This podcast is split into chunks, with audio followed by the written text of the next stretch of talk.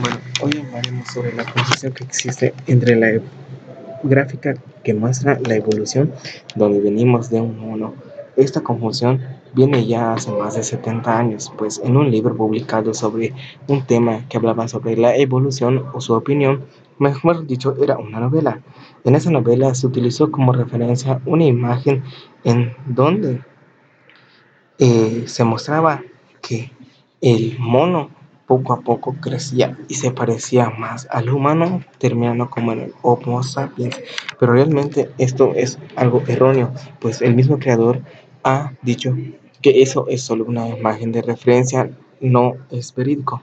pues se ha demostrado que nosotros no venimos de un mono, sino de un neandertal o especies antiguas de los hombres, los cuales poco a poco ellos fueron evolucionando hasta llegar al Homo sapiens. Pero realmente, desafortunadamente, hoy en día los está tan marcado esa creencia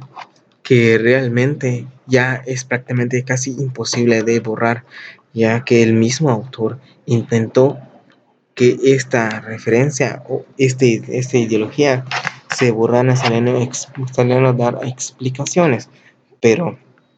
él no pudo hacer nada, pues estaba tan marcado que ya era imposible. Las nuevas generaciones fueron adoptando esta idea y cada vez, cada vez más era, era más difícil de eliminar esta ideología, pues ya no era, ya no podía hacer nada, era, estaba tan marcado que prácticamente ya se le salió de sus manos. Esta teoría realmente se, si buscamos es algo ilógico, pues la ciencia demuestra que realmente nosotros si venimos de un de un eh, neandertal o hombre de las cavernas, el cual se han encontrado restos muy antiguos y nada indica que nosotros estemos relacionados con el mono. Bueno, aunque todos tenemos un, un ancestro en común, pero nosotros no venimos del mono, tenemos parentescos físicos y un poco de lo- de- del ADN, pero no pasa allá nosotros no, no descendemos de los monos, ya que es prácticamente casi imposible. Además, la ciencia com- comprueba que nosotros solo siempre hemos sido una especie de humano, aunque